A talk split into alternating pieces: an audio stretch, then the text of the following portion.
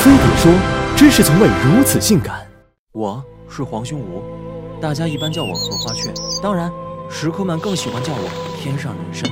他们认为用我们煲汤可以补身壮阳，所以从上世纪八十年代开始，电网、毒饵、散弹枪，人们变着花样抓我们。如今我们部族的数量已经下降了百分之九十。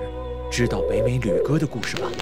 他们是有五十亿成员的庞大家族，可最后还是被人类吃光了。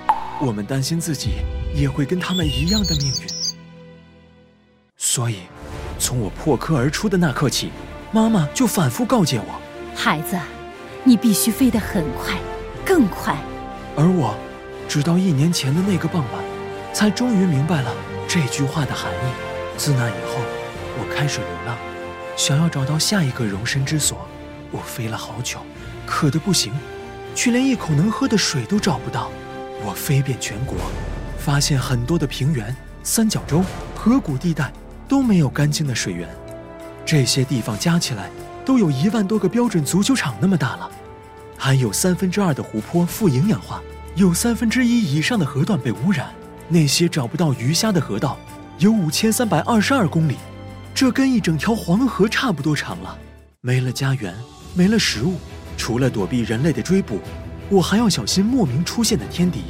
贺家鼠本来住在东南亚，十八世纪初被带入国内后，迅速发展壮大，四处抢占地盘。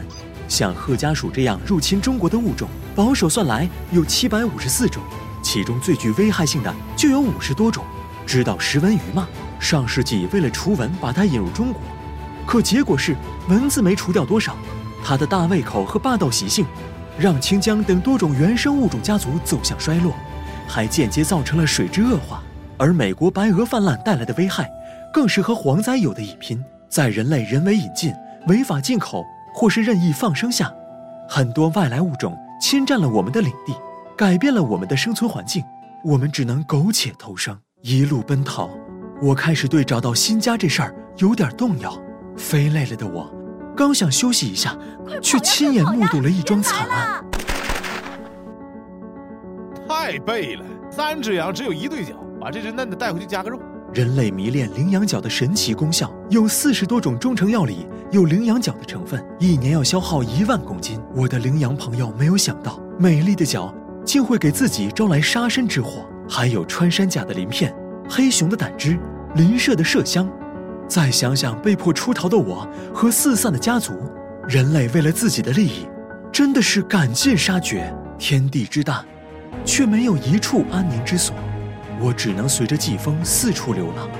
我看到水坝建起来，河流被截断，鱼儿再也回不了家。大海里到处都是垃圾，珊瑚礁白化，贝壳失去了保护的盔甲。我看到旅行的人，将不知名的真菌带来。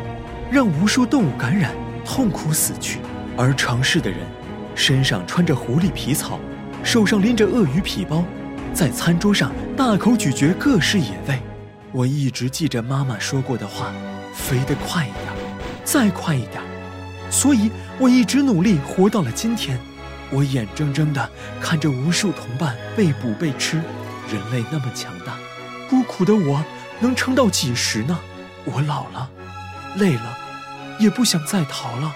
一个科学家说：“愿意把我的尸体做成标本，陈列在博物馆里。”我同意了，这样起码不会让正在消失的荷花雀，只剩下一个冷冰冰的名字。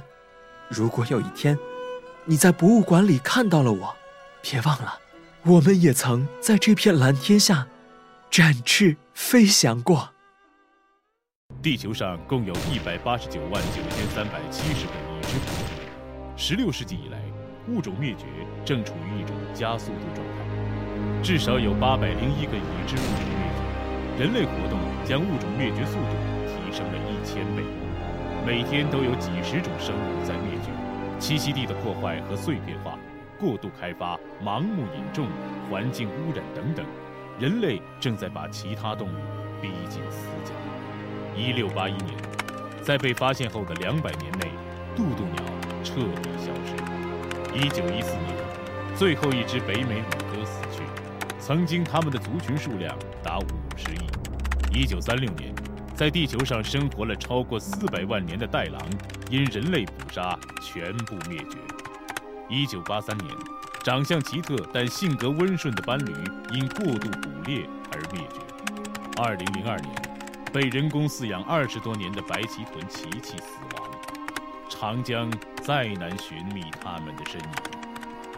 二零一八年，最后一只雄性北白犀苏丹去世。宣告着又一物种在地球上消失。